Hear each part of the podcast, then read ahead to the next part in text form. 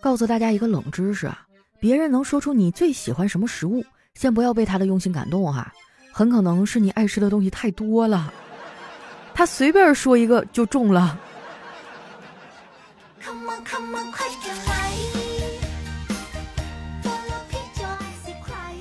嗨，大家好，这里是喜马拉雅出品的《非常六加七》，我是你们的好朋友佳期。今天呢是大年三十哈，明天就是龙年了。回想起来啊，兔年这一年我过得很稳定啊，主要是体重很稳定，穷的很稳定，只有精神状态不太稳定。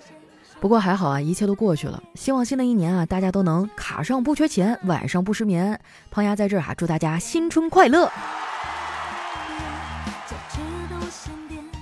今年过年啊，我还安排的挺满的。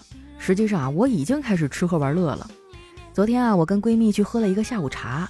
然后在朋友圈啊发了一张我们俩的合照，下面啊都是犯花痴的小哥哥。你们能不能先看看我？哎，我才是需要脱单的那个呀！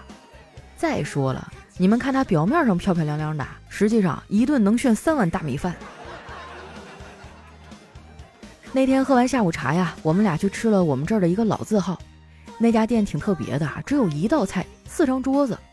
我以为啊，顶多是人多排队比较久啊。没想到那个鸡也是限量的，卖完就关门。还好啊，最后一只鸡呢被我们给排到了。望着失望而去的六七波客人啊，我一下觉得嘴里的辣子鸡更香了。我闺蜜啊也对这道菜赞不绝口啊，就夸我会吃。说出来你们可能不信啊，我会吃爱吃这个事儿啊，我的手机都知道了。每当我在手机里搜索栏啊输入一个地名，手机就会自动帮我在地名后面补上。有什么好吃的？我跟我这闺蜜啊，已经好多年没见过了。她呢是个设计师，工作特别忙。我每次找她说话，她不是在加班，就是在赶去加班的路上。她跟我讲过一个发生在她身上真实的段子哈，就是有一天呢，客户跟她说，让她下班之前必须把方案发过去。她满口答应了，结果第二天早上，客户气呼呼的打电话过来质问她，说这图怎么还没发过来呀？然后我闺蜜淡定地说：“因为我还没有下班啊。”我看着她都觉得累啊，不过她也挺能忍的。这要是换成我，早撂挑子不干了。网上总说啊，零零后在整顿职场。最近接触了几个年轻人，他们确实这么干的。他们有自己的时间管理，白天啊算自己还有几个小时下班，晚上算自己还能睡几个小时。上班的时候呢，就算什么时候能放假。加班时候算啊，什么时候能退休？我没他们这么大胆子哈，我都是好好上班。功夫不负有心人哈，春节假期前几天单位聚餐，领导难得的在大家面前表扬了我，说多亏了我经常迟到，才有了这次聚餐的活动经费。领导也太过分了，一点面子都不给我留。我也不想迟到啊，可是早上的床实在是太舒服了，我真的不舍得离开它。而且啊，床已经不单是床了，它能给我安全感。对于我来说啊，好多东西其实都有另外的意义。比如，头发是最黑的蒲公英，耳机呢是紧急避难所，工位是最小的牢房，酒是最小的海，而我是最便宜的国货。我这个人呢，其实还挺宅的啊，平时没事儿啊，我就会窝在家里。不过，就算我在家，我也没办法一直休息。因为我家有两个熊孩子啊，我总得帮我哥带孩子。不过也有好的地方，现在孩子们啊跟我的感情变得越来越好。我也不知道啊，我这辈子还能不能有孩子了？如果没有，那我的侄子侄女啊将是我最亲的晚辈了。说实话，我觉得跟他们俩交流还挺好玩的。昨天我没事啊，就给我小侄子洗脑，我说：“小辉啊，等你长大了找老婆要找姑姑这样的，知道吗？”小侄子听完之后啊，先是点了点头。然后心有不甘地说：“可是姑姑，我还是喜欢长得好看的。这熊孩子什么审美啊？我多好看一姑娘！我估计他就是故意的，想看我生气。我当时没搭理他，转身啊就去给我小侄女讲睡前故事了。不得不说啊，女孩就是比男孩乖巧。我那天呢给我侄女讲的是小红帽的故事。”故事讲到小红帽啊，用他的智慧成功的把奶奶从大灰狼肚子里解救出来的时候，我就问他领悟到了什么呀？他想了想说：“吃东西要嚼碎了再咽下去。”哇，真的是一针见血啊！你说现在的小孩儿一个个都鬼精鬼精的。我大姑家的闺女啊，今年刚上初一，已经在写网络小说了，据说全网有十万的粉丝。我偷着去看了一下，感觉她写的不是小说，写的是段子吧。其中有一段哈，我印象特别深刻，就是女主在和一个男的决斗的时候，面纱被对方挑落了，她捂着自己的脸说。我们门派的规矩，第一次见我长相的男人，要么我杀了他，要么我嫁给他。你武功比我高，我杀不了你，所以我决定废了这条规矩。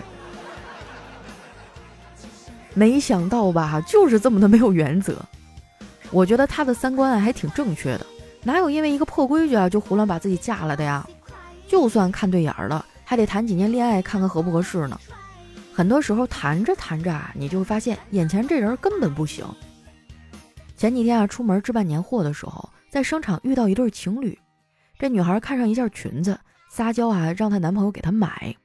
那个男孩比划了一下裙子啊，说不好看，以后我主动给你买的才是你的，我不给啊，你不能开口要求买，多冒昧呀。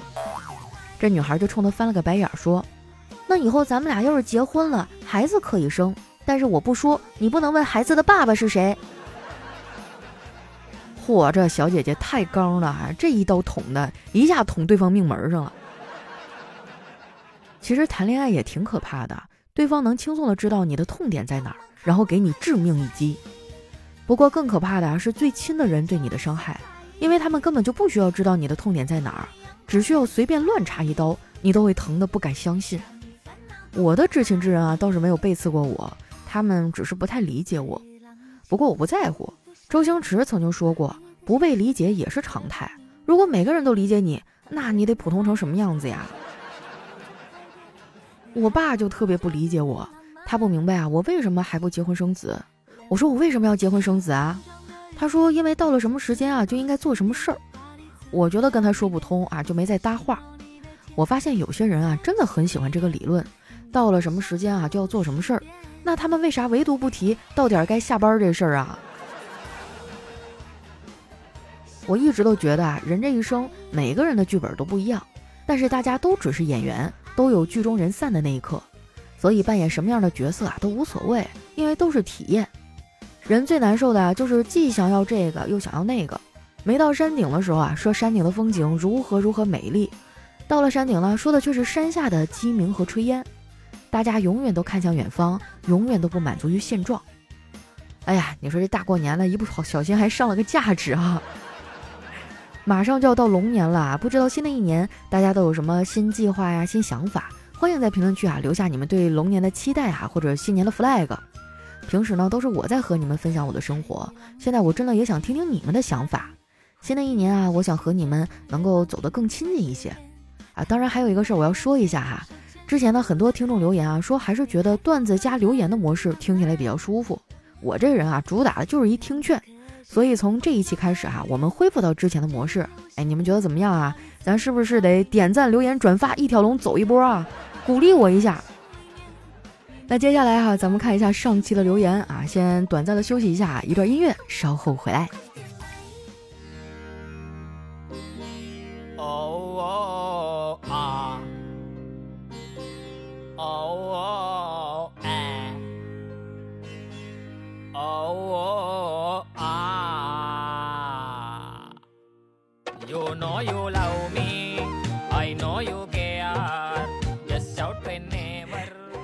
有没有觉得哈，今天这两首歌都带着一股咖喱味儿哈？确实来自于印度版本的一首《Baby》哈。为什么选这首歌呢？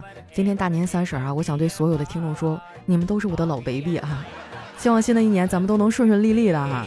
那刚才放的那一首歌是来自于花童的，叫《快来嘛》，也是我最近特别喜欢的一首歌哈。你们喜欢的话都可以去收藏一下。那接下来看看我们哪些小可爱上墙了哈。首先这位听友呢叫韩月啊，他说。过年还能怎么过呢？三十晚上听你直播，初一到初七呢听你更新的节目，初八放你一天假，初九上班听你更新的节目。嗯，就这样吧，完美。这家伙，我人在家中坐哈，你就把我的工作安排的明明白白的了。下面呢叫蓝色许愿沙啊，他说某一天中午，我在寝室啊把袜子洗了，带到办公室，顺便用暖风机啊把袜子吹干。就在快吹干的时候啊，我同事站起来问我：“你在吹什么？好香啊！”我连忙关掉暖风机，默默地收起袜子，淡然地说道：“呃，没啥没啥啊。”我可不敢跟他说我在烤袜子，我怕他打我。哇，那你这袜子穿多长时间了？都带肉味儿了，细思极恐啊！下一位呢叫可可爱爱小佳佳，他说：“佳期啊，听你好久了，从高三开始，那时候呢是同学介绍的，然后就一发不可收拾了。在开学都大三下学期了，马上就要去医院实习了，又要多一个实习小护士了。希望我扎针啊都能一次成功，佳期保佑我，爱你哦，么么哒。”哎呀，这个我也不知道能给你提供点什么样的支持哈，或者是慰藉。要不这么的吧，你看我胳膊比较粗，血管有点细，要不你拿我先练练。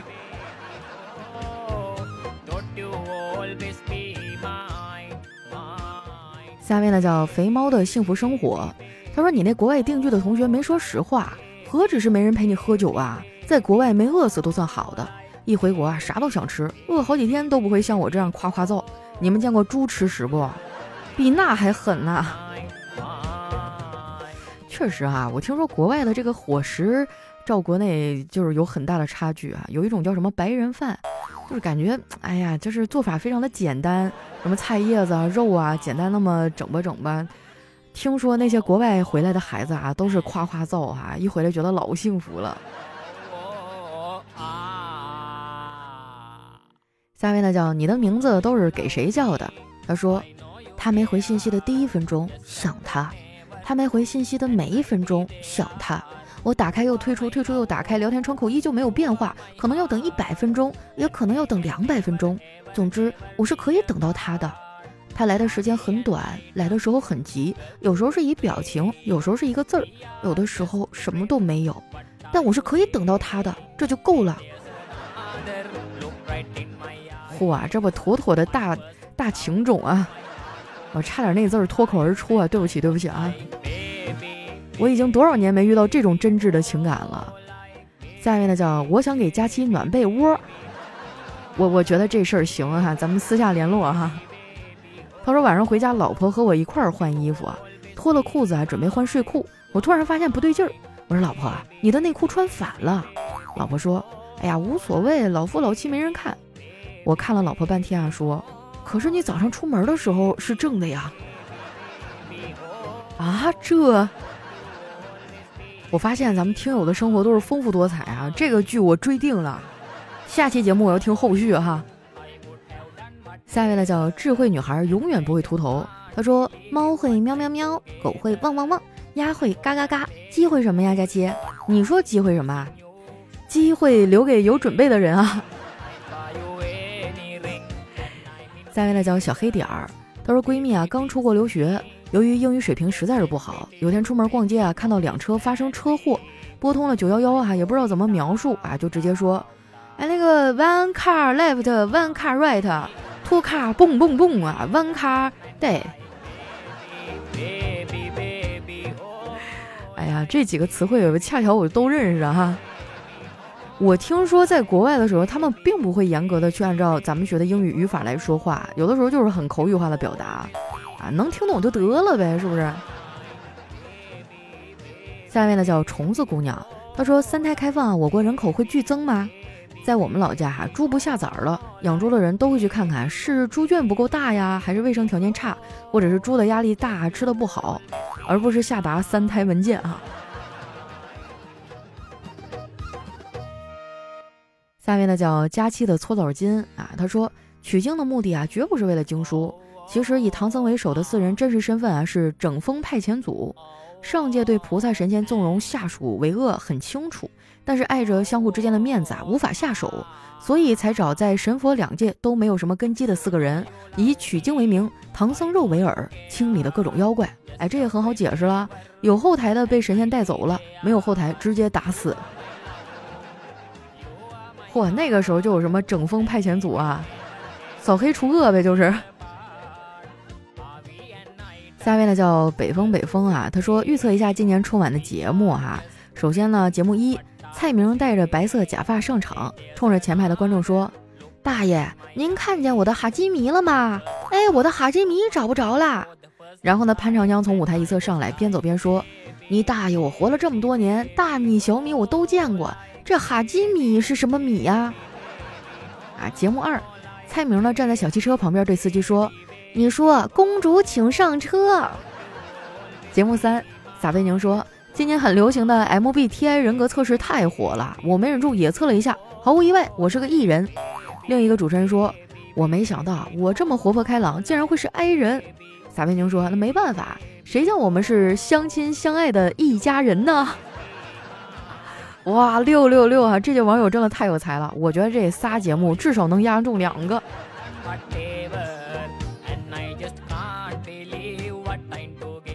下一位呢叫康康啊，他说某人在牛奶厂找到一份工作，第一天上班呢，老板给他一只桶和一条凳，让他去牛奶棚挤奶，他快乐的领命而去。下班的时候呢，老板见他被溅了满身的牛奶，而且那条凳子腿儿也断了，就问他怎么样，这活儿挺难吗？他哭丧着脸回答说：“挤奶倒是不难，难的是让牛坐到凳子上去。”啊，我在脑海中想象了一下，就是给牛挤奶应该是怎么，那个凳儿应该是你躺在下面吧？我还真的没有见过这过程啊，有机会的话去感受一下啊。来看一下我们的最后一位，叫安妮。她说：“你老爸为什么这么有钱啊？”我淡定的说道：“那年老爸还在国企上班，我还小，很淘气，把柜子上盒里装的红瓶换成了醋瓶子。然后过年的时候啊，老爸就把那个包装好的醋瓶子送给了领导。就这样，我爸就下海经商了。天哪，没想到我跟富二代的差别居然是一瓶醋。早知道我就当初把我爸的酒都换成醋了。”没准我也不用努力了呢。哎呀，真是阴差阳错，错失一个当富二代的机会哈。好了，那今天我们的节目就先到这儿哈。喜欢我的宝贝儿呢，关注一下我的新浪微博和公众微信，搜索主播佳期啊。这个不跟你们说了哈，我爸叫我去包饺子了，我得看看他把硬币包进了哪个饺子里，我今年一定要吃到这个幸运饺子。欢迎大家多多留言，多多参与啊！送出你们的新年祝福，我们会在下期节目里来和大家分享。我是佳期，咱们下期节目再见。